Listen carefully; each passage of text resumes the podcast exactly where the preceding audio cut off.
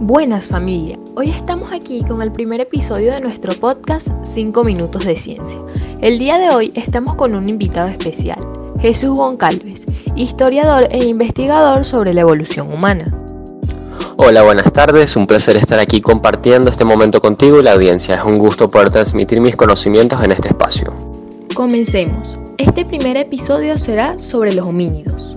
¿Quiénes somos? ¿De dónde venimos? ¿A dónde vamos? Desde la antigüedad, la humanidad buscó respuesta a estas grandes preguntas, y una manera de acercarse a sus respuestas es el estudio de la prehistoria y de nuestros antepasados. Desde que se aceptó de forma generalizada la teoría de la selección natural de Darwin y el hecho de que las especies no son inmutables, muchos estudios y aventureros se han afanado en buscar a nuestros ancestros. Es cierto, Hoy en día sabemos que la evolución del ser humano no es una línea, sino que muchas ramificaciones y que formamos parte de una gran familia, los homínidos, que incluye tanto a los orangutanes, chimpancés, gorilas y bonobos, como un montón de especies ya extintas. Somos los únicos supervivientes del género Homo, pero antes que nosotros hubo muchos otros, e incluso convivimos con algunas especies como Homo neanderthalensis durante miles de años. Continuamente se producen hallazgos y es muy fácil perderse con cada nueva noticia o estudio científico que se publica. Por tal razón, el día de hoy hemos construido un pequeño y sencillo resumen que podemos utilizar para ubicarnos mejor cada vez que aparezca una nueva noticia sobre un hallazgo arqueológico. Comenzamos con búsqueda del hombre para encontrar el primer homínido. Es un censo común entre humanos y chimpancés. Sabemos que nuestro linaje se separó entre 5 y 7 millones de años, y existen varios aspirantes a ocupar el puesto de homínido más antiguo. Los más destacados son Sahelanthropus chagdensis, Horrorin tugenensis y el género Ardipithecus, que es el, el que mayor aceptación tiene en la comunidad científica. Ahora vamos a situarnos en el plano taxonómico. El género Homo sapiens forma parte del orden de los primates, que se caracterizan, entre otras cosas, por tener manos y pies con cinco dedos, dedo pulgar oponible, excepto el de nuestro pie, que ha perdido esa capacidad, uñas en lugar de garras, visión estereoscópica y un volumen craneal mayor. Dentro del orden de los primates nos ubicamos en la superfamilia Hominoidea, que se divide en la familia Hominadae, que somos nosotros, y la familia Pongiade, que es en la que se encuentran orangutanes, gorilas y chimpancés. Paranthropus. Este nombre significa al lado del hombre. Tras los Australopithecus se dio una ramificación en dos grupos, el género Homo y el género Paranthropus. Cada uno, cada uno con unas capacidades concretas para permitirles subsistir en el medio en el que se movían. Este género conserva algunos rasgos australopithecus, como la reducida capacidad craneal en relación al tamaño del cuerpo y el prognatismo que son las mandíbulas muy salientes. Uno de los nuevos rasgos es el desarrollo de un aparato masticador muy potente, que les va a permitir aprovechar recursos vegetales muy duros. Luego tenemos los Homo habilis. Esta especie es considerada el primer humano, que surgió en África y presenta la capacidad de fabricar sus propias herramientas. Hablamos de la tecnología del modo 1 u oldubayense. Correcto. Su cerebro es de mayor tamaño que el de los Australopithecus. Tiene un aparato masticador menos desarrollado y una forma craneal más redondeada. Los primeros fósiles de esta especie fueron descubiertos por el matrimonio Likin en Old Dubai, Tanzania, en 1962, aunque el informe que describía los hallazgos se publicó dos años después. Ha llegado el momento de la publicidad.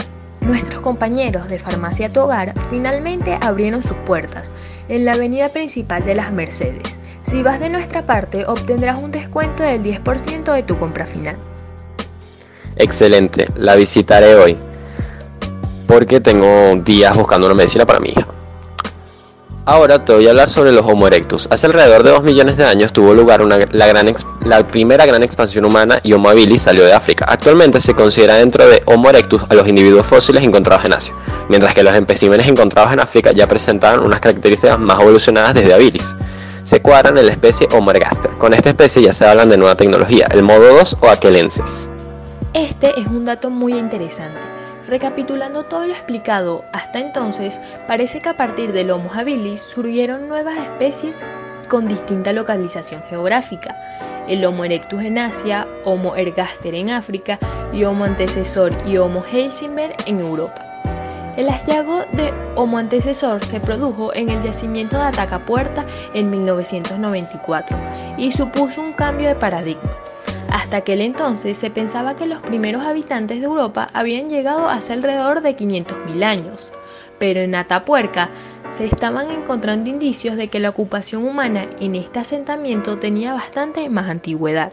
Esta especie fue descrita en un artículo de la revista Science en 1996 y nos habla de una mezcla sorprendente entre de caracteres primitivos y derivados. Medían entre 1,6 y 1,85 metros. Pesaban entre 69 y 90 kilos.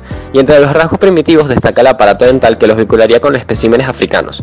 Se les atribuye la tecnología del modo 1. Quiero interrumpir un momento para recomendarles el Laboratorio Unión. Para cualquier examen de orina, examen de sangre, puedes visitar el Laboratorio Unión en Campo Alegre para recibir la mejor atención y tener los resultados de tus exámenes en tiempo récord. Sigamos. Ahora hablaremos sobre los Homo neanderthalensis. Sobre los neanderthalensis se ha dicho y escrito mucho, sobre todo porque se sabe que vivieron, convivieron con nosotros durante aproximadamente 10.000 millones de años. En todo caso, parece que está superada esa visión clásica que describía a los neandertales como individuos más parecidos a las bestias que a los humanos. Durante más de 100.000 años, habitaron varios continentes del planeta y fueron capaces de adaptarse a condiciones muy extremas.